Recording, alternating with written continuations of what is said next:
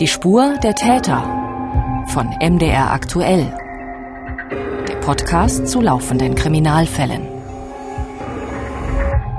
Ich begrüße Sie, liebe Hörerinnen und Hörer, zu einem noch laufenden Kriminalfall, der seit wenigen Tagen aber kurz vor der Aufklärung steht.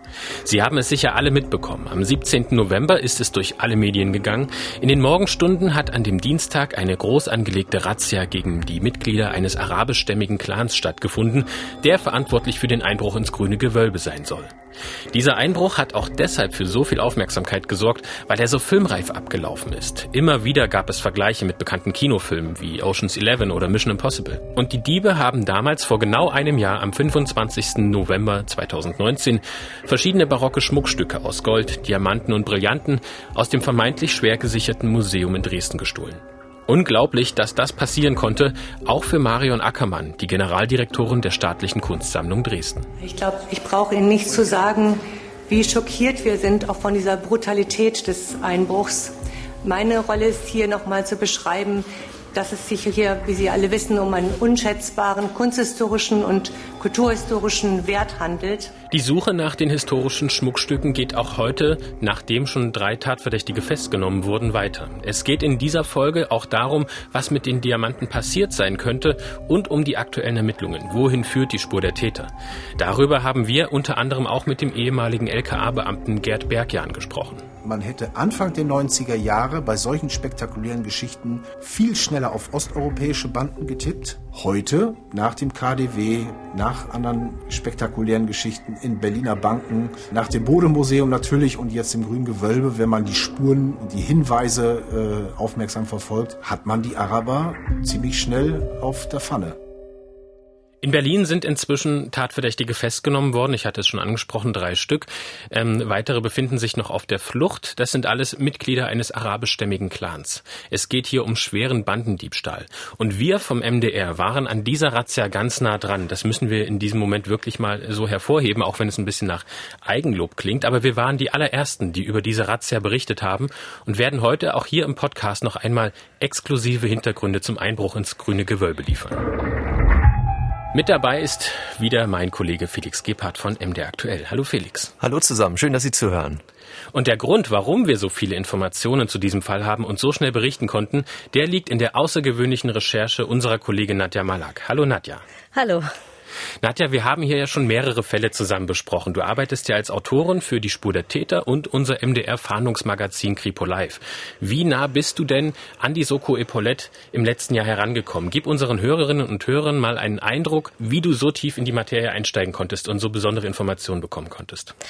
Ach, das war so vielfältig und das war eigentlich wirklich dieses, dieses Reporterglück, das man so einmal im Leben hat letztlich. Wir arbeiten als Kripo Live ja wahnsinnig gut und eng mit der Polizeidirektion Dresden zusammen und da hat uns eben auch die Pressestelle schon mal ermöglicht, auch mal ein Hintergrundgespräch äh, zu führen oder einfach auch mal ein paar Sachen abzustimmen. Wir hatten ja im Januar, das war ja dann letztlich eine falsche Spur, äh, Kontakt zu den angeblichen Dieben, die dann uns Mails geschickt haben ähm, und und äh, gesagt haben, sie, sie würden uns das wieder verkaufen. Da haben wir natürlich sofort auch Kontakt mit der Polizei aufgenommen und so entstand dann eben auch Kontakt äh, auch zum Soko-Leiter. Auch im Vorfeld des Filmes konnte ich und das war mir auch sehr wichtig, mit der Polizeidirektion Dresden nochmal sprechen und denen auch das Konzept des Filmes vorstellen, weil uns ist ja als Kripo Live auch extrem wichtig, dass wir keine Ermittlungen gefährden. Und wenn die Polizei zu mir sagt, ach nee, bitte darüber jetzt nicht berichten, dann machen wir das auch nicht, weil wir dann natürlich auch erahnen, dass wir da eventuell die Ermittlungen gefährden. Wir haben dann einen umfangreichen Fragenkatalog an die Staatsanwaltschaft geschickt und da leitet mich immer so meine Neugierde. Da frage ich alles ab, was man so abfragen kann. Das kennst du, Mathis, auch. Du hast auch lange genug Beiträge gemacht in dem Bereich. Es gibt ganz viele Ermittlungsmethoden, die so Standard sind. Und die haben wir da alle abgefragt. Und da haben wir offenbar ein bisschen die Staatsanwaltschaft aufgeschreckt. Denn dann baten die uns zu einem Gespräch. Und in diesem Gespräch, das jetzt vor gar nicht allzu langer Zeit, Ende Oktober stattfand, habe ich so ein bisschen gemerkt dann, dass sie uns ein bisschen von diesem Film abbringen wollen. Und das haben sie sehr, sehr sehr intensiv versucht, in einem zweistündigen Gespräch von verschiedenen Sachen abzubringen. Und da haben wir natürlich auch nochmal angefangen, darüber nachzudenken, was bedeutet das, dass die sich da so bemühen. Und ich habe ja den Film auch nicht alleine gemacht, sondern mit meinem Kollegen Anim Röver, den auch die Zuhörer ja auch vom Podcast mhm. gut kennen.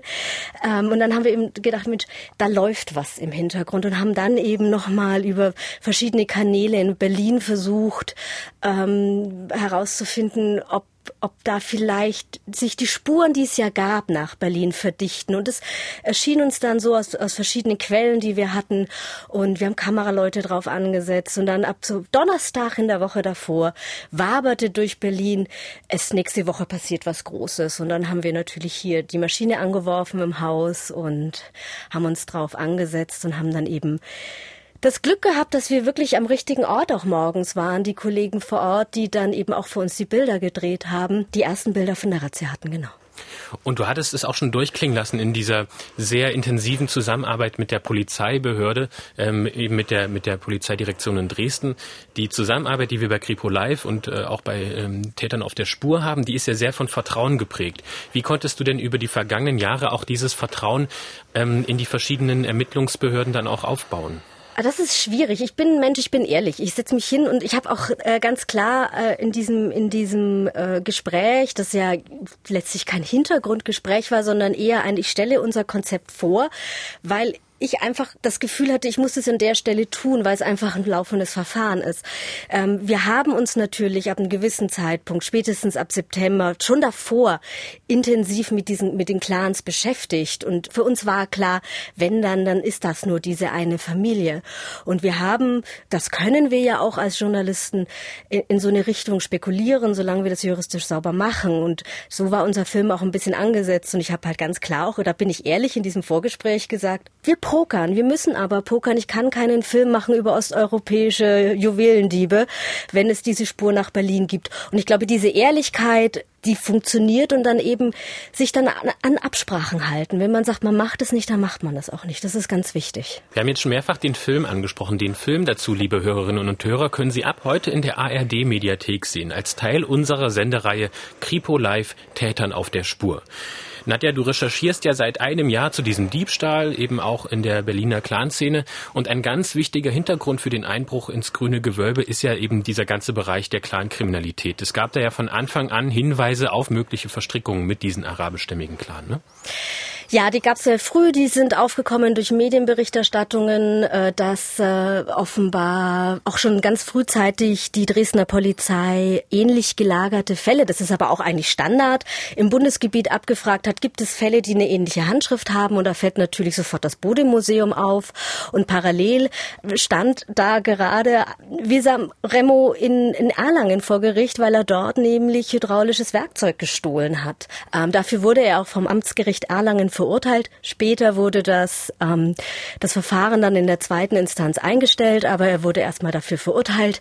Und so ein hydraulisches Gerät, also ein, ein Schneider oder in dem Fall ein Kombigerät, wurde ja auch am grünen Gewölbe verwendet. Da muss man jetzt kein Experte sein, das kann man auch sehen optisch, wenn man sich diese Schnittstellen anguckt. Und da war sehr schnell diese Spur da. Und ab dem Moment haben wir dann auch gesagt, okay, Lass uns mal mit diesen Clans beschäftigen, lass uns Hintergrundgespräche auch im LKA Berlin führen, dort mit den Fachermittlern, um dann gegebenenfalls, auch das ist natürlich ein Risiko, wo wir gesagt haben, wir versuchen es, dann auch wenn es so sein sollte, einfach auch informiert zu sein. Das geht ja, ich kann mir ja sowas nicht in einem Tag aufsetzen, sondern das dauert ja auch lange. Wir sprechen übrigens in diesem Podcast ganz bewusst nicht von Raub, sondern ausschließlich von einem Diebstahl. Felix, du hast die Gründe, warum das so ist. Ja, also dieser Begriff Juwelenraub, der hat sich so ein bisschen eingeschlichen in die Berichterstattung in vielen Zeitungen und Online-Medien. Biggest Robbery in German History ist da zum Beispiel großspurig zu lesen. Oder wenn wir mal deutschsprachig bleiben, Raubzug im grünen Gewölbe. Das ist auch so eine Schlagzeile, die natürlich einen aufsehenerregenden Begriff benutzt, aber nicht treffend beschreibt, was da eigentlich passiert ist. Denn rechtlich gesehen gibt es einen ganz klaren Unterschied zwischen dem Straftatbestand Raub und den des Diebstahls. Und die sind ganz bestimmt auch im Strafgesetzbuch festgelegt. Genau, das kann eigentlich jeder Jurastudent, jede Jurastudentin im Schlaf aufsagen. Diebstahl, Paragraph 242. Darauf folgend hat das Gesetz auch noch strafverschärfende Regelungen getroffen, wenn man sich zum Beispiel als Bande zusammenschließt Thema hier jetzt auf jeden Fall, oder mit einer Waffe den Diebstahl begeht. Und es geht letztendlich erstmal um diese juristische Voraussetzung, die erfüllt sein muss. Die Wegnahme einer fremden, beweglichen Sache. Wenn das vorliegt, diese Definition, dann sprechen wir von einem Diebstahl. Und wir gehen mal im Strafgesetzbuch ein bisschen weiter zum Paragraph 249. Da wird dann auch der Tatbestand Raub definiert. Ein Tatbestand, der auf den des Diebstahls aufbaut und deshalb kommt er im Gesetz eben auch dahinter geht also auch hier um eine fremde bewegliche Sache, die weggenommen wird, aber zusätzlich, und das ist hier entscheidend, wird Gewalt eingesetzt oder angedroht, und zwar gegen eine Person, einen Menschen. Also wenn mit gegenwärtiger Gefahr für Leib und Leben gedroht wird, dann ist es ein Raub. Und dieses Merkmal wird in diesem Fall nicht erfüllt, denn es gibt überhaupt keine Person, die unmittelbar bedroht wird. Es gibt keine Nötigungshandlung, so sagt man das in dem Fall, die zur Wegnahme genutzt wird. Gibt also juristisch korrekt gesagt keinen Raub. Das wäre der falsche Begriff. Was aber nicht heißen muss, dass die Strafe deshalb geringer ausfällt, denn wir sprechen vom Vorwurf des schweren Bandendiebstahls. Es bleibt also bei einem Diebstahl der Juwelen aus dem Grünen Gewölbe in Dresden und wir wollen uns jetzt mal diesen Diebstahl am 25. November 2019 ganz genau anschauen. Kurz vor 5 Uhr morgens. Der Theaterplatz in Dresden liegt im Dunkeln und im Nebel, denn die Diebe haben die Straßenbeleuchtung lahmgelegt. Nadja, was haben die denn da gemacht? Die sind da, ähm, und ich glaube, da ist, da muss auch die Polizei noch ein bisschen ermitteln. Ich, die sind da sehr schlau vorgegangen. Also ich konnte mir das anschauen. Ich durfte mit der Drehwag äh, da reingehen. Das ist die Augustusbrücke und unter oder an der Augustusbrücke ist eine Kammer. Da steigt man durch eine kleine Tür, die ist vielleicht ein Meter, ein Meter zwanzig hoch, paar Stufen runter und in dieser Kammer sind diverse Verteilerkästen von verschiedenen Firmen. Also nicht nur von der Drehwag, also nicht nur Strom, sondern auch von Telefonanbietern und und und. Und ähm, die haben es geschafft, genau diesen einen Verteiler anzuzünden, der für den Strom zuständig ist und der auch wirklich alles lahmlegt. Und das war so ziemlich genau gegen 4.55 Uhr, denn da fiel dann die Straßenbeleuchtung aus. Die Täter ähm, sind dann zum grünen Gewölbe gegangen, haben dort ein Fenstergitter am grünen Gewölbe durchtrennt und dringen dann in die Schatzkammer ein. Sie räumen dort eine Vitrine mit Juwelen aus. Wie sind die Täter denn da genau vorgegangen? Du hattest diesen Spreizer auch schon erwähnt. Genau, also die haben ein sogenanntes Kombigerät. Das ist ein, eine Kombination aus Spreizer und Schneider. Also der kann beides gleichzeitig. Normalerweise können die Geräte immer nur eines von beiden. Die haben also so ein Kombigerät verwendet und haben dann sechs Gitter an diesem Fenster durchschnitten und sind dann offenbar in den Zwischenraum zwischen Fenster und Gitter geklettert und haben dieses Fenster dann aufgehebelt. Das muss relativ leicht gegangen sein. Und ähm, dann ist das Fenster reingestürzt, die sind reingesprungen, dann ist wahrscheinlich auch zu in dem Zeitpunkt die Alarmanlage losgegangen gegangen. Und dann sind die paar, diese paar Meter vom Preziosensaal rüber in das Juwelenzimmer gelaufen, kamen auch dann ja in den Blickwinkel der Kamera. Das sind ja diese Bilder, die man gesehen hat, diese 30 Sekunden dunkle Bilder. Die haben dann eben die Scheiben, äh, die Vitrinen eingeschlagen und ähm, wahnsinnig schnell eben alles ausgeräumt. Sie haben dann, was ich dann noch besonders spannend fand, eben einen Feuerlöscher verwendet, den sie dann einfach noch schnell versprüht haben in den Raum, was dazu führt, dass sehr viele Spuren vernichtet werden. Wie ist denn der Sicherheitsdienst in diesen Sekunden vorgegangen? Hat er das mitbekommen und wie hat er gehandelt? Ähm, die haben das ähm, auf den Überwachungskameras gesehen. Also die haben dann kein Licht gemacht, um es deutlicher zu sehen. Äh, das Museum sagt, es war richtig so, weil dadurch konnten auch die Diebe nicht genau sehen, was sie klauen. Sie haben dann vier Minuten nachdem außen das Licht ausgefallen war, also um 4.59 Uhr die 110 angerufen und damit die Polizei alarmiert. Wie sind die Täter dann geflüchtet? Vor dem Museum auf der Sophienstraße hat das Fluchtauto gestanden, ein Audi A6, den sie, was man auch heute weiß, schon im August gekauft haben. Und damit sind sie dann über die Elbe Richtung Autobahn gefahren. Und dort haben sie dann in einem Wohnhaus, das sie auch vorher ausbaldowert haben, die müssen da mindestens einmal vorher drin gewesen sein, ähm, das Auto abgestellt, in Brand gesetzt und sind dann mit einem zweiten Fluchtauto, das sie umgebaut haben als Taxi, also zumindest eine Taxioptik hat, geflohen. Wann war denn die Polizei dann vor Ort, wenn du sagst, der Sicherheitsdienst hat die Polizei informiert? Wie lief dieser erste Einsatz dann ab? Na, die Polizei war relativ schnell vor Ort. Das ist ja auch nicht so weit von der Polizeidirektion Dresden rüber zum Grünen Gewölbe. Die waren nach fünf Minuten da und haben dann natürlich aufgrund des Einsatzortes auch alles äh, alarmiert, was ging. Ich glaube, die waren dann mit ungefähr 16 Streifenwagen am Anfang vor Ort. Dann kam natürlich ganz schnell der Kriminaldauerdienst hinzu und all das, was nötig ist. Das ist schon sehr schnell angelaufen und mit Sicherheit ist auch sehr schnell schnell sozusagen die Fahndungen drumherum angelaufen.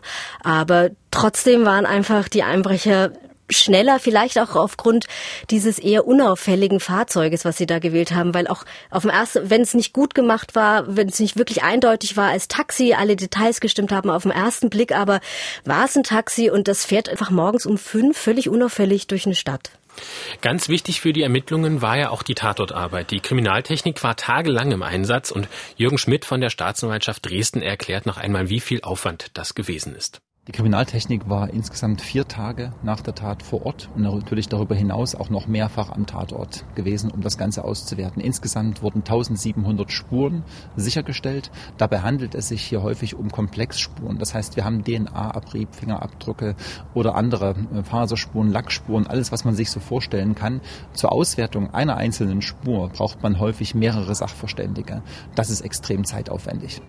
Ich weiß das aus anderen Fällen, dass man dann einfach so vorgeht, dass es auch Spurensitzungen gibt und dann wird vorgestellt, welche Spur gibt es und dann gemeinsam entschieden, die haben jetzt Vorrang und die müssen besonders schnell bearbeitet werden. Ich denke, dass bestimmt es auch noch Spuren gibt, die unwichtig oder eher unwichtig, möchte ich sagen, eingeschätzt werden, dass sie bislang vielleicht noch gar nicht bearbeitet worden sind. Aber das wird alles bis auf alle Fälle bis zum Prozess aufgearbeitet werden.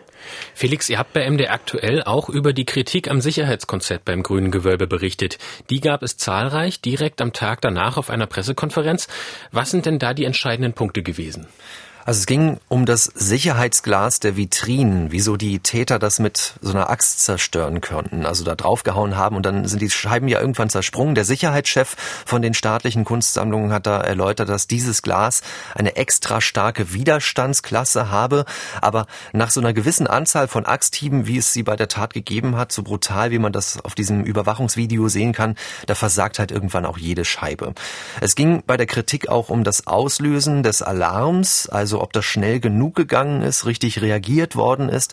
Marion Ackermann, die Generaldirektorin der Staatlichen Kunstsammlung in Dresden, sagt, es seien gleich mehrere Alarme angegangen, als die ersten Täter sich am Museum zu schaffen gemacht haben. Wir haben ja ein kumulatives System. Es gibt die mechanischen Hindernisse wie eben den Außenzaun, es gibt äh, elektronische Sicherung und es gibt die personellen Sicherheitssysteme. Und äh, in dem Moment, in dem äh, die Bewegungsscanner die Personen erfasst haben, ist sofort der erste Alarm losgegangen und ein Bild in der Sicherheit Sicherheitszentrale sozusagen aufgegangen. Und dann in weiteren Schritten sind mehrere Alarme ausgelöst worden, die dann der Sicherheitszentrale das vollständige Bild äh, gegeben haben. Sowohl von der Bewegung durch die Räume als auch dann direkt vor Ort an der Vitrine, die ja auch mehrfach gesichert ist.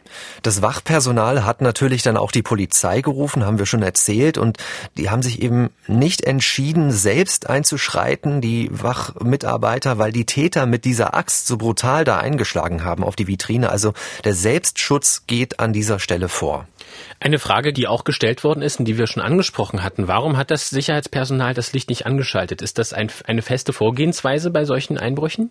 Also Marion Ackermann sagt, das hat Nadja auch gerade schon angesprochen, sie sei heilfroh, dass das Licht ausgeblieben ist.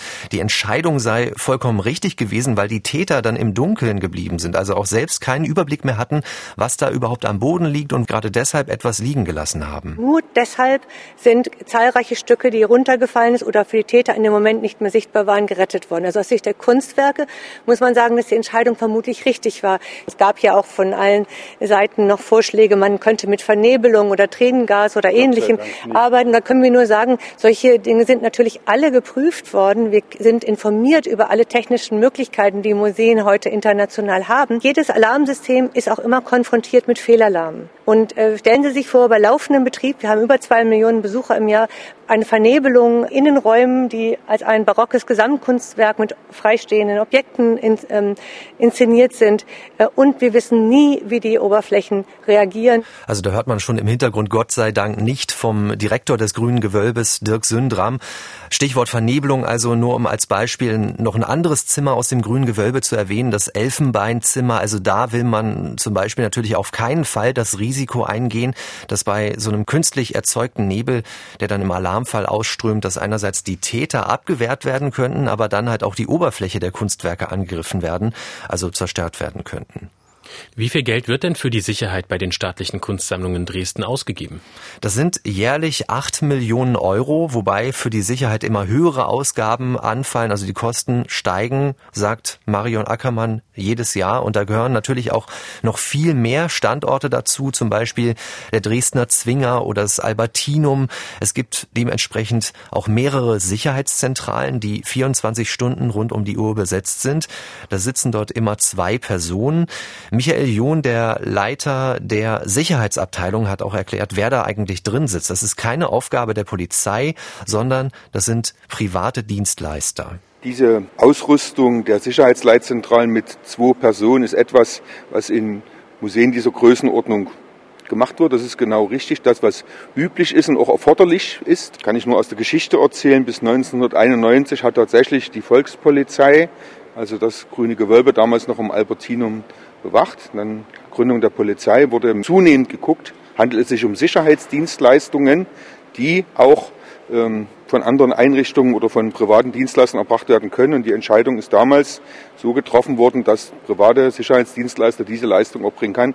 Nebenbei gesagt, nicht nur in Dresden, sondern auch in anderen großen Museen sind das entweder private Sicherheitsdienstleister oder vielleicht noch Angestellte des jeweiligen Museums. In Deutschland ist es mir nicht bekannt, dass solche Alarmzentralen von der Polizei, also von einer Behörde, von der Polizeibehörde besetzt wird. Es gibt Medienberichte, worin behauptet wird, dass ein Museumsmitarbeiter mit den Dieben zusammengearbeitet haben soll. Auf MDR-Nachfrage im Januar 2020 gab es da keine Angaben von den Ermittlern. Wissen wir heute denn mehr, ob da was dran ist? Also es gab auch Ermittlungen gegen Wachleute. Dazu sagt der Sprecher der Staatsanwaltschaft Jürgen Schmidt, es geht um insgesamt vier Personen und die Ermittlungsansätze sind äh, ziemlich unterschiedlich. Das erklärt er mal genauer. Ja, bei zwei Wachleuten wurde eine Anzeige von einem Privatmann erstellt. Da ermitteln wir aufgrund dieser Anzeige. Es geht letztendlich darum, der Vorwurf ist, sie hätten bei dem Einbruch nicht adäquat reagiert und den Diebstahl nicht verhindert. Darüber hinaus hat die Staatsanwaltschaft von Amts wegen gegen zwei weitere Mitarbeiter des Wachschutzes Ermittlungen eingeleitet. Einer dieser beiden Personen wurde darüber hinaus vorgeworfen, sicherheitsrelevante Unterlagen zum grünen Gewölbe herausgegeben zu haben an die Täter. Der Tatverdacht hatte sich dann am 28. November 2019 so verdichtet gegen diese eine Person, dass die Staatsanwaltschaft einen Antrag auf Erlass eines Haftbefehls gestellt hat, der in der Folge vom Amtsgericht Dresden auch erlassen wurde. Am 29. November 2019 wurde dieser Haftbefehl nebst Durchsuchungsmaßnahmen vollzogen. Der Tatverdacht hat sich dann allerdings im Zuge dieser Durchsuchungsmaßnahmen nicht erhärtet. Wir haben bei den Durchsuchungen nichts Relevantes gefunden, was die entsprechend äh, den Tatvorwurf so weit erhärtet hätte, dass wir diesen Haftbefehl aufrechterhalten hätten können. Also bei den Durchsuchungen wurde nichts Relevantes gefunden, sagt der Oberstaatsanwalt Jürgen Schmidt. Der Verdacht unter anderem auch, dass es unter den Sicherheitsleuten einen Komplizen gegeben haben könnte, der mit den Dieben zusammengearbeitet hat. Da hat man am Anfang natürlich in alle Richtungen ermittelt. Diese und die anderen Verdächtigungen innerhalb der Sicherheitsmitarbeiter hat sich aber nicht weiter erhärtet. Kein dringender Verdacht, sagt die Staatsanwaltschaft.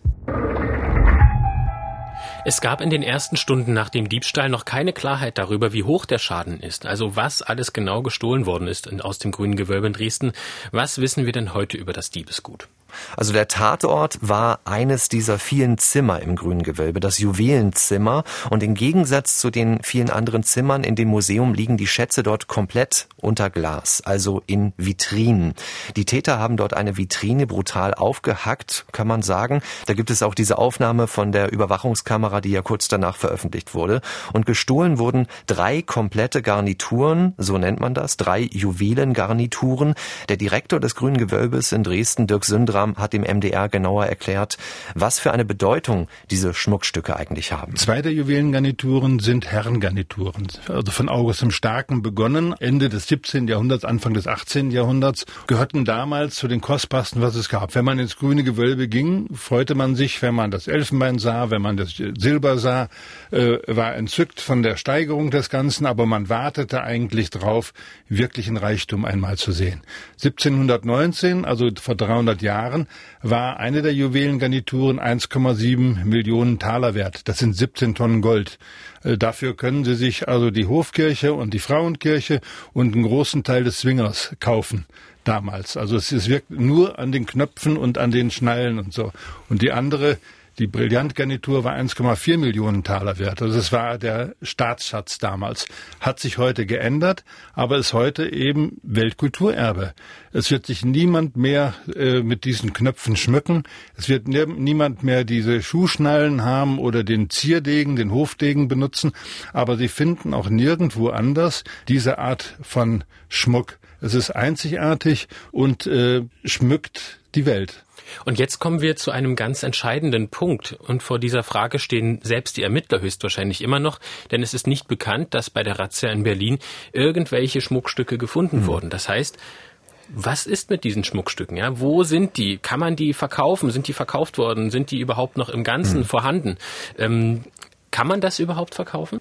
Also für Dirk Sindram, für den Direktor ist das ganz klar. Der Materialwert ist eher geringer als der historische Wert. Also wer nur die Einzelteile verkauft, irgendwas herausbricht, der mindert damit den Gesamtwert. Und er hat uns auch erklärt, um was es sich bei diesen Steinen genau handelt. Das sind nämlich ganz besondere barocke Zeitzeugnisse, sagt er, also historische, ganz unverwechselbare Schliffe. Brillant ist ja nicht das gleiche wie Diamant, sondern es ist ein besonderer Schliff, der sehr viel vom Diamanten fordert damit er eben so brillant blinkelt, also wie er eigentlich da ist. Etwas älter, im 17. Jahrhundert und von Ludwig XIV. besonders geschätzt, das ist Diamantrauten. Das sind breite, große Diamanten. Die sind auch sparkling, kann man sagen, aber nicht so, wie es Brillanten sind. Nun hat man gerade im 18. Jahrhundert auch diese Art von Diamanten, wenn man sie hatte, umgeschliffen in Brillanten. Nicht in Dresden, sondern August der Starke wollte eine so und eine so haben. So haben wir also Diamanten, die im alten Schliff sind, äh, Mazarin-Schliff wird da auch manchmal gerne bezeichnet, und die dann in ihren Schmuckstücken wichtig sind als Zeugnisse ihrer Zeit aber nicht als Rohstoff für normale Diamanten. Da müsste man so viel wegschneiden, dass eigentlich nur noch ein kleiner Diamant übrig blieb und äh, wahrscheinlich würden sie in dieser Form gar nicht mehr äh, in den Handel kommen können. Also ein unwiederbringlicher Wert, sagt Dirk Sündram. Man kann das alles nur entwerten, wenn man die Diamanten umschleift. Also man zerstört sie damit gleichzeitig in ihrem kunsthistorischen Wert. Wir haben bei MDR aktuell im Nachrichtenradio darüber gesprochen mit dem Bundesverband Deutscher Galerien und Kunsthändler, Methole Rotermund aus Hamburg. Und er sagt, diese Juwelenschätze sind absolut unverkäuflich. Also auch er sagt und meint, man kann sowas überhaupt nicht vermarkten. Halte ich für absolut ausgeschlossen. Gerade der Markt für derart hochkarätige Werke, der spielt sich nicht in irgendeinem Hinterhof ab. Das muss man einfach nochmal betonen, sondern das ist, das wäre gegebenenfalls ein äh, internationaler Markt. Und der internationale Markt ist so transparent, dass ich mir nicht vorstellen kann, dass solche Arbeiten äh, unbemerkt und unidentifiziert in irgendeinen äh, Kunstmarkt einfließen könnten, geschweige denn irgendein Sammler äh, finden würden. Die Kunsthändler, die sich in diesen äh, Gebieten bewegen, betreiben äh, ellenlange Provenienzforschung. Das ist ganz entscheidend. Da würde kein halbwegs seriöser Händler, und ich spreche jetzt aber mal auch für die Händler, die im Bundesverband Deutscher Galerien und Kunsthändler oder in den anderen Verbänden organisiert sind, niemand würde aus dem Off derartige Objekte ankaufen, ohne nicht einmal ganz genau die Provenienz zu überprüfen. Und natürlich, was wir alle machen, das ist unser alltägliches Handwerkszeug. Wir fragen Datenbanken ab wie Artlos, äh, wie die Lost Art Datenbank und so weiter. Und das äh, wird auf jeden Fall von jedem Kunsthändler sehr, sehr, sehr intensiv erforscht. Auf solche Datenbanken kommen wir hier auch gleich nochmal zu sprechen. Also der Kunsthändler Tole Rotermund ist überzeugt, es gibt keinen Schwarzmarkt in Deutschland für derartig gestohlene Kunstgegenstände. Also er sieht keine Möglichkeit, dass sowas komplett verkauft werden kann. Oh, da gibt es aber noch ganz andere Meinungen. Ich habe da unter anderem mit dem Juristen und Provenienzforscher Willi Korte, der lebt jetzt in Washington, äh, gesprochen. Bekannt wurde er, weil er den Quedlinburger Domschatz in den USA gefunden hat und nach Sachsen-Anhalt zurückgebracht hat. Und ähm, wir haben uns über diesen Juwelendiebstahl im grünen Gewölbe unterhalten. Und auch da ging es natürlich auch um den besonderen Schliff und was ist das Einzigartige daran. Und äh, Willi Korte hat da eine ganz andere Meinung. Ja, das ist, glaube ich, die Sichtweise der Museumsleute heute. Also gehen wir erstmal davon aus, die äh, Steine wären aus den Schmuckstücken herausgebrochen. Dann gibt es ja einige größere, bekannte Steine.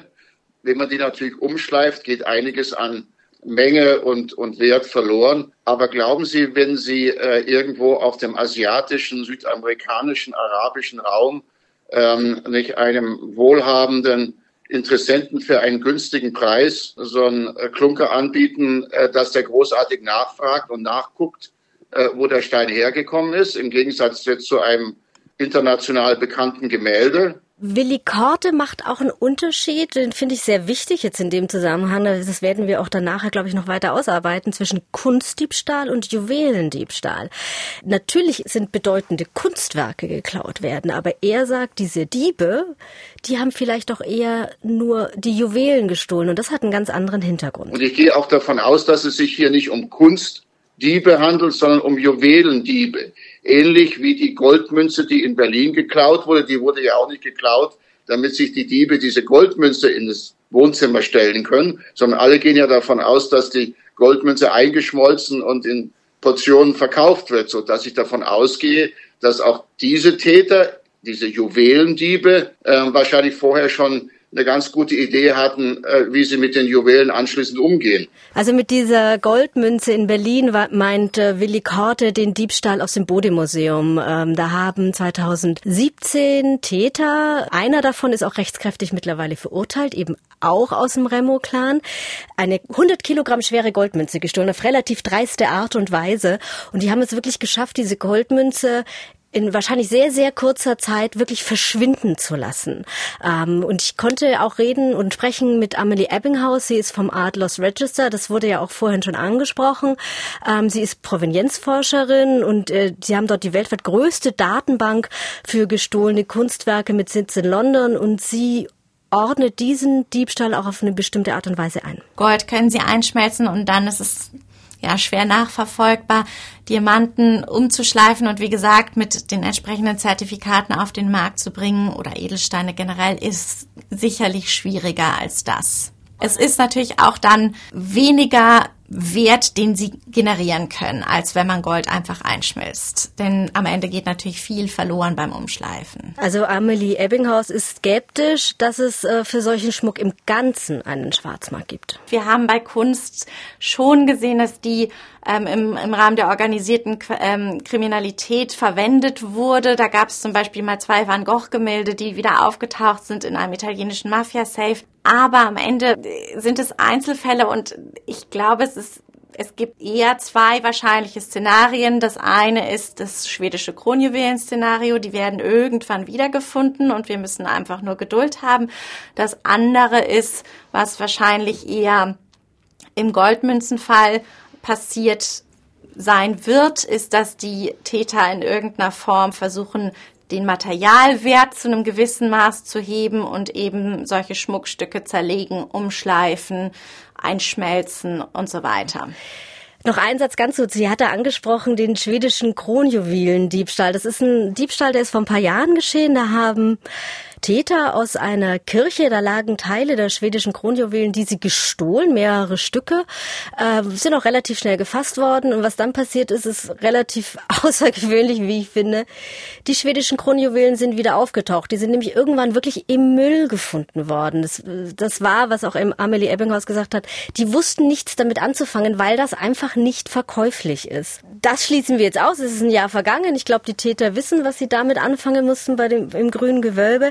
Was sie auch ausschließt, ist so ein, so ein Hollywood-Diebstahl eines äh, Auftraggebers. Wir machen die Arbeit jetzt im Kunstmarkt seit über 30 Jahren. Es gibt eigentlich kaum nachweisbare Spuren und Fälle für dieses Phänomen, dass das tatsächlich dieses Thomas Crown-Szenario, dass das tatsächlich existiert, halte ich und halten wir in unserer Arbeit für sehr unwahrscheinlich. Ähm, wenn, dann würde ich denken, dass das tatsächlich eher ein Fall ist, der interessant ist für ein Picasso-Gemälde oder die Isabella Stuart Gardner ähm, Kunstwerke. Bei solchen Schmuckstücken würde ich das für extrem unwahrscheinlich halten. Jetzt kommen wir zu einem Punkt, den wir vorhin schon mal kurz angesprochen hatten, und zwar zu einer ganz besonderen, eher kleinen Fußnote in diesem großen ganzen Prozess bei der Suche nach den Schmuckstücken. Und zwar geht es um eine israelische Sicherheitsfirma, mit der ihr, Nadja, du und eine Kollegin äh, Kontakt hattet. Wie, wie ist denn dieser Kontakt zustande gekommen und was war das Ergebnis? Also letztlich hat diese israelische Sicherheitsfirma aus welchen Gründen auch immer ähm, äh, äh, behauptet, sie würde im Auftrag von irgendjemand aus Dresden den Sicherheitsaspekt überprüfen im grünen Gewölbe. Und ähm, wenige Wochen später ähm, wurde dann über die Medien ähm, kolportiert, sie hätten also Kontakt zu den Dieben und die würden ihnen äh, die Schmuckstücke anbieten. Und ich habe dann einfach ähm, gegoogelt. Manchmal ist die Arbeit ganz leicht als Journalist und die mir die Kontaktdaten dieser äh, israelischen Firma rausgesucht. Ähm, das ging über paar Ecken, weil das war äh, Feiertag oder oder Sabbat bei ihnen und ähm, ich habe dann eben Kontakt zu den beiden ähm, Geschäftsführern bekommen und die haben mir dann einen Screenshot dieser dieser Mail geschickt und was wir dann letztlich gemacht haben und es ist manchmal wirklich so absurd einfach. Die Kollegin Ulrike Unfug und ich, wir haben uns am, am Wochenende, wir hatten beide Dienst hingesetzt und haben gesagt, wir gucken mal, ob diese E-Mail überhaupt noch funktioniert. Weil wir eigentlich in dem Moment davon ausgegangen sind, dass diese E-Mail schon längst wieder abgeschaltet worden ist. Und äh, wir haben dorthin geschrieben und prompt haben wir eine Antwort gekriegt, eben genau mit demselben Angebot. Und ähm, zu dem Zeitpunkt haben wir dann, nachdem es dann immer mehr Mails gab und immer konkreter wurde, haben wir dann ähm, eine einen ähm, Verhandlungsexperten, der viele Jahre beim BKA war, eingeschaltet. Äh, den haben wir auf Mallorca damals erwischt und haben reichlich mit ihm per WhatsApp und Telefon hin und her getextet, um einfach auch relativ schnell herauszufinden, ist es echt oder ist es nicht? Und dann kam eben dieses, hatte ich ja vorhin schon erwähnt, dieser Punkt, wo wir gesagt haben, okay, jetzt müssen wir wirklich auch doch die Polizei anschalten und haben dann eben Sonntagvormittag die äh, Dresdner Polizei darüber informiert. Letztlich stand jetzt, ist es natürlich so, wir wissen es, dass sie nichts damit zu tun hatten. Fassen wir also mal für unsere Hörerinnen und Hörer diesen sehr umfangreichen und komplexen Fall zusammen. Es gibt sechs Diebe, die am, es gibt sechs Diebe, die am 25. November 2019, also heute vor einem Jahr, in die Schatzkammer des Grünen Gewölbes in Dresden einbrechen. Sie stehlen zahlreiche barocke Schmuckstücke von unschätzbarem ideellen, aber auch natürlich einem sehr hohen materiellen Wert. Die Polizei kann allerdings viele Spuren sichern und in einer sehr aufwendigen Arbeit, wir haben es gerade schon angesprochen, diese ähm, vielen Spuren auswerten, nach und nach setzt sich für die Polizei dann also ein großes Puzzle aus vielen verschiedenen Teilen zusammen. Zu einigen kommen wir dann gleich nochmal. Und dieses Puzzle führt die Ermittler zum Remo-Clan, einer arabischstämmigen Großfamilie. Ein Mitglied dieser Familie ist auch schon für den Diebstahl der Goldmünze aus dem Berliner Bodemuseum verurteilt worden. Die Polizei kreist die Tatverdächtigen immer mehr ein, bis sie schließlich am 17. November 2020 zuschlagen. Wer in Berlin aufgewacht ist am 17. November 2020, der hat sich wahrscheinlich gefragt, was ist da für ein Hubschrauber, der über der Stadt kreist? Warum sind hier so viele Einsatzkräfte unterwegs, speziell in Berlin-Neukölln? Auch die Straßen sind gesperrt. Dann relativ schnell bekommen die ersten Berichte, auch eben durch den MDR. Es gibt erste Festnahmen im Zusammenhang mit dem Diebstahl aus dem grünen Gewölbe. Nadja, beschreib doch mal bitte, wie ist die Polizei an diesem Tag vorgegangen? Man hat da Kräfte aus fast ganz Deutschland zusammengezogen ähm, und das akribisch genau vorgeplant mit wahrscheinlich mehr als 15, 20 Einsatzorten, die ja gleichzeitig auch angegangen werden müssen. Ich weiß es nicht genau, aber ich weiß das einfach aus meiner meiner Erfahrung. Ich habe ja auch zwei Filme über Spezialeinheiten für Kripo Live gemacht. Äh, es ist so, dass ähm, äh, Spezialeinheiten, also Zugriffe immer zeitgleich erfolgen. Das ist ähm, glaube ich, auch kein großes Geheimnis. Es geht einfach schlicht und ergreifend darum, dass ähm, niemand anderes gewarnt werden kann, wenn irgendwo ein Zugriff erfolgt. Und also dann werden die um, um 6 Uhr in einer konzertierten Aktion äh, mit äh, SEK Verbänden, Kommandos aus ganz Deutschland, auch die GSG 9 war eingebunden, versucht haben zuzugreifen, also die fünf Tatverdächtigen festzunehmen und dann sind dann eben die Hundertschaften ausgerollt, um dann eben die restlichen Durchsuchungen durchzuführen. Das war, ähm, war muss ziemlich unglaublich gewesen sein, wenn man das in, in Berlin-Neukölln erlebt hat, weil dieser ganze Stadtteil blinkte blau um diese Uhrzeit. Was war dann das erste Ergebnis? Wir haben jetzt ja schon äh, angesprochen, dass drei Tatverdächtige an dem Tag festgenommen werden konnten. Genau, es sollten eigentlich fünf festgenommen werden. Drei haben sie erwischt.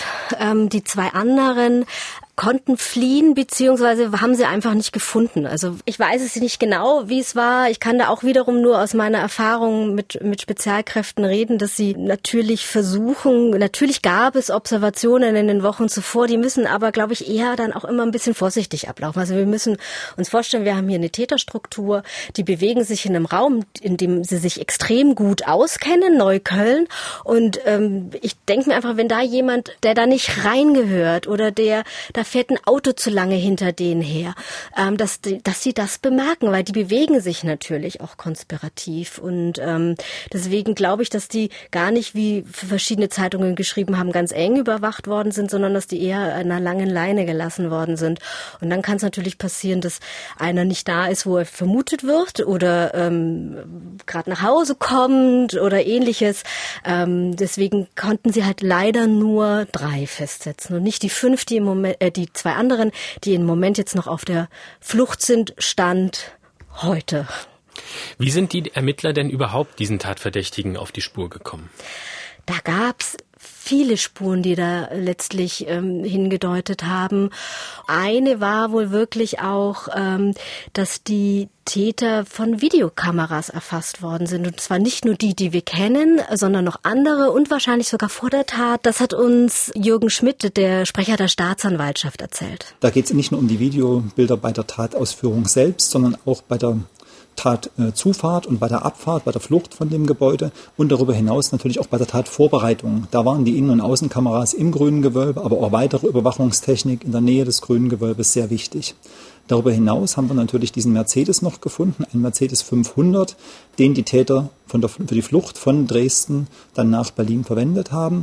Und dort konnten wir Spuren entsprechend nachweisen. Den haben sie als Taxi umgestaltet gehabt und wir haben aber das mit den Beschuldigten eindeutig in Verbindung bringen können. Wie ist denn jetzt die Aufteilung genau bei den Tätern, damit wir das auch nochmal für unsere Hörerinnen und Hörer sortieren können? Es gibt da ja verschiedene Ermittlungsstände, kann man so sagen. Wir sprechen hier ja von dem Vorwurf des schweren Bandendiebstahls. Also es geht um, um schweren Bandendiebstahl, um da ist auch immer wichtig, dass arbeitsteilig vorgegangen ist. Und es gibt bislang fünf Haftbefehle wegen dringenden Tatverdachts. Und das ist wichtig. Und diese fünf Haftbefehle äh, äh gehen gegen Männer aus dem arabischstämmigen Remo-Clan. Das ist der Stand jetzt. Es gibt noch mehr Beschuldigte bzw. weitere Tatverdächtige, aber da ist der dringende Tatverdacht nicht gegeben. Wir haben jetzt häufiger schon über den Remo-Clan gesprochen. Was kannst du denn noch zu dieser arabischstämmigen Großfamilie aus Berlin sagen? Na, das ist eine Familie, die wirklich in Berlin und nicht nur in Berlin äh, berühmt berüchtigt ist. Also die haben sich auf Eigentumsdelikte spezialisiert und zwar auf spektakuläre Eigentumsdelikte. Ähm, die haben in den vergangenen Jahren wirklich Millionen gestohlen. Das kann man sich gar nicht vorstellen. Ähm, vor allen Dingen eben Raubüberfälle ähm, und Einbruchsdiebstahle, wie eben jetzt äh, eben auch wofür sie auch verurteilt oder einer verurteilt worden ist im Bode-Museum. Was deren Ziel ist, ist einfach spektakuläre Sachen zu machen. Die wollen, dass man über sie redet. Da geht es wirklich nur darum, sozusagen Fame auch zu bekommen. Du hast es jetzt gerade erklärt, Nadja, dass diese, ähm, dieser Remo-Clan seit vielen Jahren eben Eigentumsdelikte verübt, ähm, Raubstraftaten, Einbruchsstraftaten und dass es einen insbesondere gibt, der so ein bisschen im Mittelpunkt steht, der so eine Art fest verurteilter Wiederholungstäter ist. Was ist das für eine Person? Hm. Also das wundert mich eh, weil das ist eine ganz große Familie. Also die, die können das auch aufteilen unter ihrer Familie. Aber es gibt einen, der eben jetzt auch festgenommen worden ist und in U-Haft ist ähm, und verdächtigt wird, ins Grüne Gewölbe eingebrochen zu sein. Der heißt Wissam und der ist auch rechtskräftig verurteilt äh, für den Einbruch ins Bode-Museum. Man muss sich vorstellen, der Prozess lief zum Zeitpunkt des Diebstahls im Grünen Gewölbe noch. Ähm, und er ist eben auch verurteilt für, den, für einen anderen Einbruch, wo er Werkzeug gestohlen hat in, in Erlangen in erster Instanz. Und es ist immer dieser selbe Täter. Clanexperte Tom Schreiber fasst noch einmal zusammen, warum diese Tatverdächtigen sich um die Folgen ihrer Einbrüche scheinbar nicht scheren und worum es ihnen eigentlich geht. Im Grunde muss man ja schon fast sagen, ähm, dass gerade diese Tatbegehung äh, letzten Endes äh, spätestens nach dem Münzraub ja genau dieser Struktur und dieser Familie und diesen Personenkreisen zuzuordnen sind. Ähm, das ähm, heißt sozusagen auch in der Perspektive wird das äh, eine Konsequenz haben. Davon gehe ich auch mal aus. Und das andere ist, dass es eben Protagonisten sind, die im Grunde genommen auch nicht davon ablassen werden. Egal wie lange sie sitzen werden in einer Strafhaft, ob sie abgeurteilt werden, ähm, es sind Wiederholungstäter und äh, die interessieren sich null für diesen Rechtsstaat. Äh, die haben ihre Paralleljustiz, ihre Parallelgesellschaft. Und letzten Endes äh, zeigen sie ähm, allen Menschen, die für diese Demokratie und Rechtsstaat einstehen, dass es denen völlig egal ist, sondern sie wollen Geld, sie wollen Macht, Sie wollen Strukturen ausbauen und darum geht es denen. Macht und Geld sind das eine, aber den Clans geht es bei ihren Straftaten auch um den Fame, oder Nadja? Du hast es eigentlich schon angesprochen. Genau, und vor allen Dingen offenbar geht es auch eben den, dem Remo-Clan um den Fame, weil die wirklich nur solche spektakulären oder fast nur solche spektakulären äh, Dinger drehen. Ähm, da geht es wirklich darum, in der Szene gefeiert zu werden, sich selbst feiern zu können, zu zeigen, wie, wie toll man ist.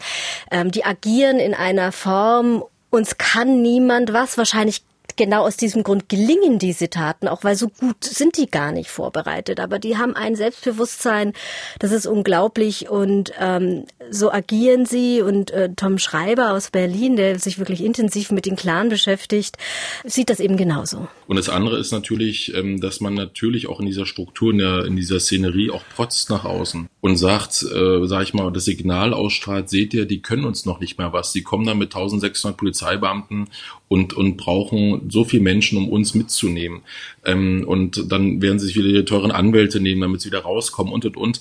Also im Grunde genommen sie dieses, dieses Macho-Gehabe, dieses, diese, diese auch zu zeigen, was man für Macht hat, im Anführungsstrichen. Also gibt es einen gewissen Reiz, sich durch besonders öffentlichkeitswirksame Einbrüche diesen Ruhm zu verschaffen? Ja, wir haben dazu auch bei MDR aktuell mit einem Reporter von Spiegel TV gesprochen, Klaas Meyer Heuer, der ist Buchautor und er recherchiert seit langem zum Thema Clankriminalität und er meint, es geht um Prestige innerhalb des Milieus. Man will auch intern im Clan zeigen, wer letztendlich, entschuldigen Sie die saloppe Formulierung, die dicksten Eier hat. Wer hat sozusagen die Chutzpe, solche Dinger durchzuziehen?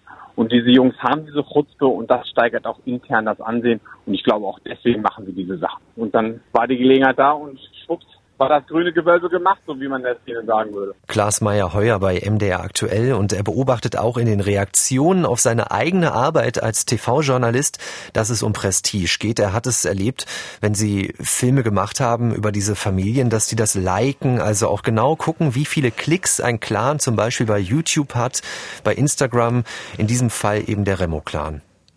Genau, und zu diesem Remo-Clan, zu dieser Remo-Familie konnte ich mit einem ehemaligen Ermittler sprechen, ähm, Gerd Bergjan, der in der Frühzeit auch schon gegen die Clans ermittelt hat und sich intensiv zu diesem Zeitpunkt auch mit diesen Hintergründen der Clans auseinandergesetzt hat. Wir hatten mehrere Verfahren mit Schießereien und Verwendung von vollautomatischen Waffen. Da wurden ganze Lokale äh, mit Maschinenpistolen, Salven zertrümmert. Wir hatten unter den Remos Hinrichtung von öffentliche Hinrichtung von jugoslawischen äh, oder von mindestens einem jugoslawischen Konkurrenten. Man hat die Öffentlichkeit gesucht um diese Taten zu begehen. Und man hat auch aus meiner Erinnerung her ganz bewusst versucht, das Familienlabel damit hochzuhalten, dass man sagt, wenn wir kommen, gibt's Krach. Und zwar richtig. Und das war weniger das stille Arbeiten. Äh, das war schon sehr dieses ähm, in der Öffentlichkeit sich sehr zu präsentieren. Genau, und daraus erschließt sich eben dann auch die Straftaten, die sie begehen. Also die Remos sind sicherlich äh, insbesondere durch Eigentumskriminalität aufgefallen, äh, durch Raubtaten, durch äh, Einbruchsdiebstähle. Sie sind ja dann auch nach meiner aktiven Zeit äh, immer mal wieder äh, in die Schlagzeilen geraten, bis in die neuesten Jahre ja hinweg, wo spektakuläre Einbrüche äh, äh, und Raubtaten äh, ihnen nachgewiesen werden konnten. Ja, für mich war es im Nachgang immer so, dass ich sagte, das passt in dieses Bild dieser Familie, dass die also besonders auf diesem Zweig ihr Vermögen angeschafft haben. Gerd Bergian hat mir auch erzählt, dass eben die, diese Familien so groß sind und die so füreinander einstehen, dass sie nicht einmal wirklich das Strafsystem fürchten. Wir kennen den Satz einer arabischen Familienmutter, ich glaube, er kommt aus dem Remo-Clan, Knast macht Männer. Das ist eine gewisse Überzeugung, aber dem liegt natürlich ganz klar zugrunde, dass aus Sicht der äh, traditionell arabischen Familien das Sanktionssystem, wie wir das hier in Deutschland kennen, gar nicht ernst genommen wird. Da sind wir wieder beim Bewerten, dass wir sagen, die sind alle, ja, die missachten, die ja, verhöhnen das System. Die sind einfach davon überzeugt, dass der, eine Gesellschaft wie in Deutschland selbst Schuld daran trägt, wenn bestimmte Dinge vom Staat nicht durchgesetzt werden können. Damit unsere Hörerinnen und Hörer weiter folgen können, fassen wir also noch einmal zusammen. Wir haben am Anfang des Podcastes ganz ausführlich darüber gesprochen, wie dieser, ähm, wie dieser Einbruch abgelaufen ist, wie auch die Razzia dann vor einer Woche genau abgelaufen ist. Wir haben über die Bedeutung dieser Kunstgegenstände gesprochen und in welchem Zustand sie sich heute befinden. Und jetzt haben wir darüber gesprochen, warum dieser Remo-Clan so agiert und warum die Mitglieder des Remo-Clans eben auf solche Einbrüche wie ins grüne Gewölbe spezialisiert sind. Wir haben von verschiedenen Experten gehört, wie sich dieser Clan entwickelt hat und warum sie sich eben die Schätze aus dem grünen Gewölbe ausgesucht haben könnten. Welche Lösungsansätze gibt es denn jetzt für die Polizei, solchen Clanstrukturen etwas entgegenzusetzen? Naja, letztlich kann man das daraus schließen, was Gerd Bergjan gerade gesagt hat. Ähm, man muss denen irgendwie klar machen, das Rechtssystem ist doch relativ hart und so eine Straf, so Strafe zu bekommen ist relativ hart. Und genau da muss man ansetzen. Ähm, man muss hart durchgreifen und nicht im unteren Bereich urteilen, sondern eher halt an der Grenze äh, im oberen Bereich äh, der Möglichkeiten äh, dann auch urteilen. So sieht es auch Tom Schreiber, der ist Politiker in Berlin und äh, hat sich extrem eingearbeitet in die Clan-Szene und ist wirklich ein Experte. Na, ich würde sagen, das ist eine, eine, eine Struktur, eine Familie, die nicht wirklich äh, in, in Gänze in dieser Gesellschaft angekommen ist. Also ich habe da keine Hoffnung, dass gerade bei den Menschen, die auch verurteilt wurden, äh, ähm, eine Resozialisierung Erfolg haben wird am Ende.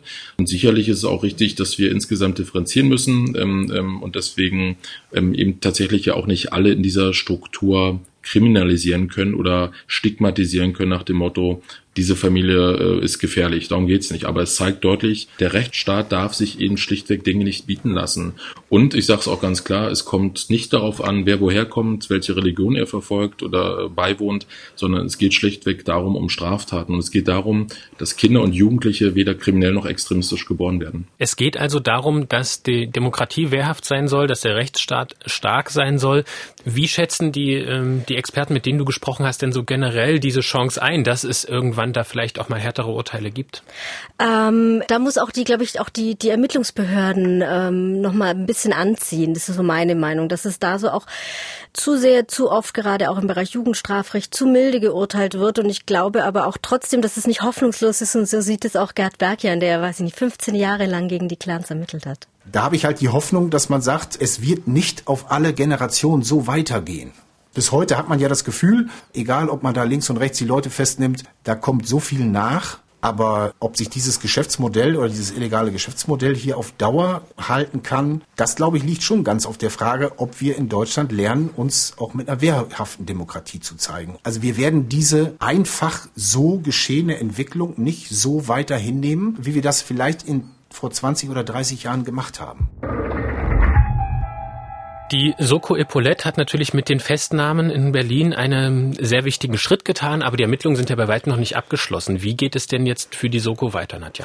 Ähm, nee, also die Ermittlungen sind lange noch nicht abgeschlossen. Die haben ja da äh, tütenweise und wirklich viel Beweismaterial noch rausgetragen aus diesen ganzen äh, Wohnungen, Gebäuden, Garagen, Autos, die sie da durchsucht haben. Das muss jetzt ausgewertet werden und man muss das natürlich dann auch zuordnen und man muss natürlich dann auch die Beweise sammeln und gerichtsfest machen, ähm, um dann eben Anklage zu erheben. Aber was, glaube ich, immer noch auch auf dem Zettel der Ermittler steht, ist, wo ist, wo, wo sind die Juwelen?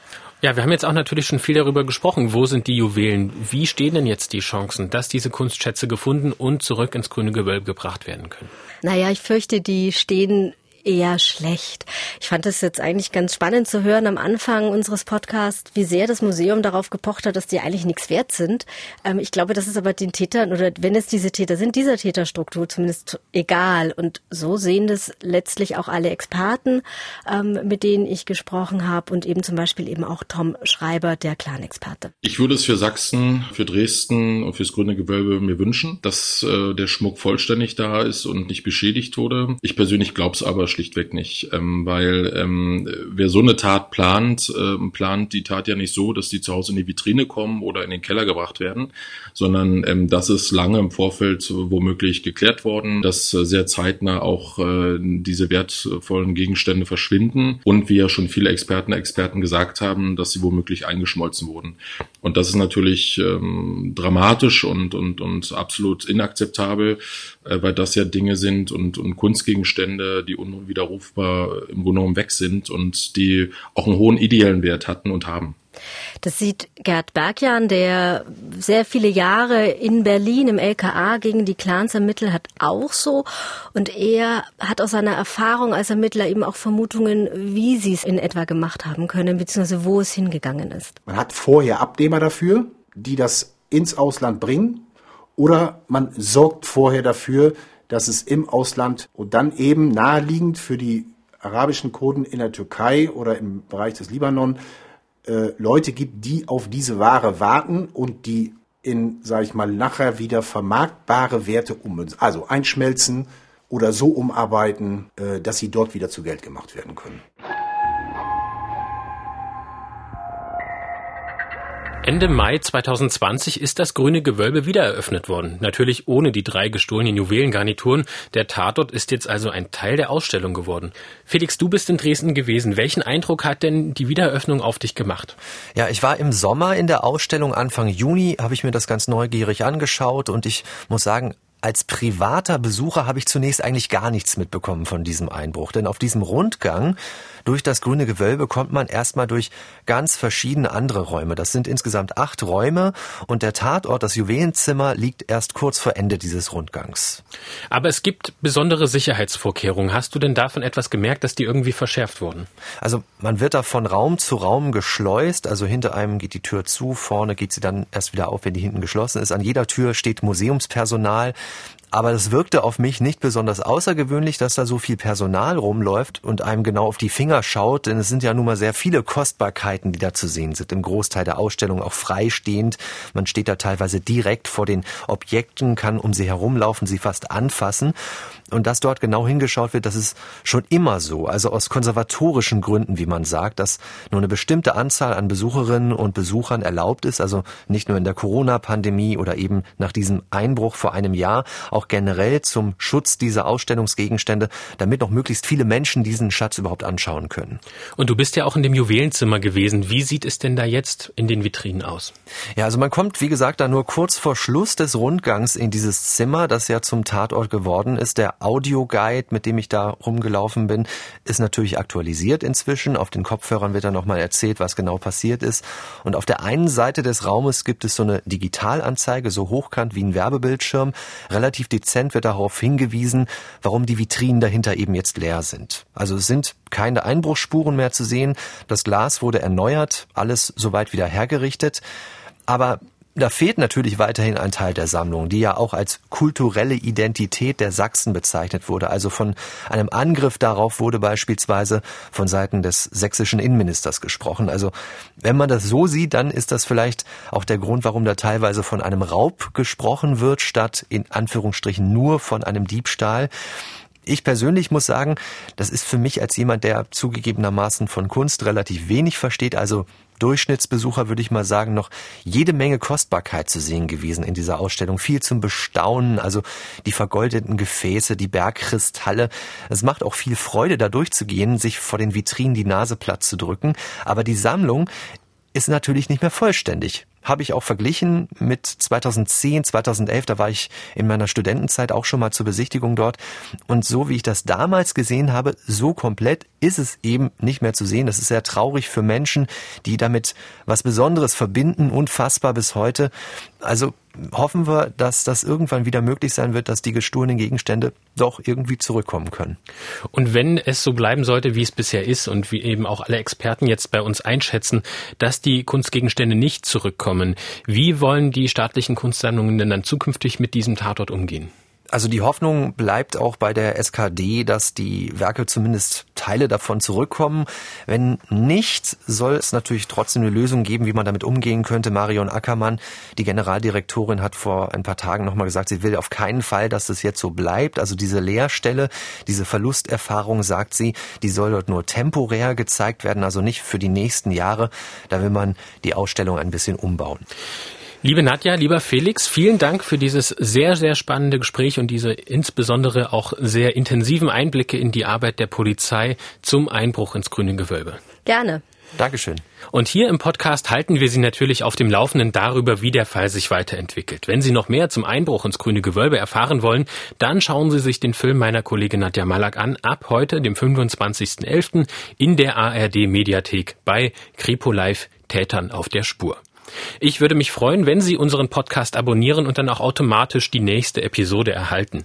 Diese dreht sich in der nächsten Woche schon am kommenden Freitag um den Mord an Anja Blum. Die 20-Jährige wurde im Juni 2005 in Rietzel in Sachsen-Anhalt getötet. Unseren Podcast finden Sie überall da, wo es Podcasts gibt, in der ARD Audiothek, auf mdr.de, bei Apple, Spotify und Google, AudioNow, YouTube und natürlich den ganzen Podcast-Apps Ihres Vertrauens. Wenn Sie Fragen zum heutigen Fall oder anderen dieses Podcasts haben oder uns auch einfach nur Feedback schicken möchten, dann schreiben Sie uns eine Mail an die-spur-der-täter mit ae.mdr.de. Wir freuen uns auf Ihre Nachrichten. Empfehlen Sie uns weiter und bis zum nächsten Mal. Sie hörten Die Spur der Täter. Den Podcast zu laufenden Kriminalfällen von MDR aktuell.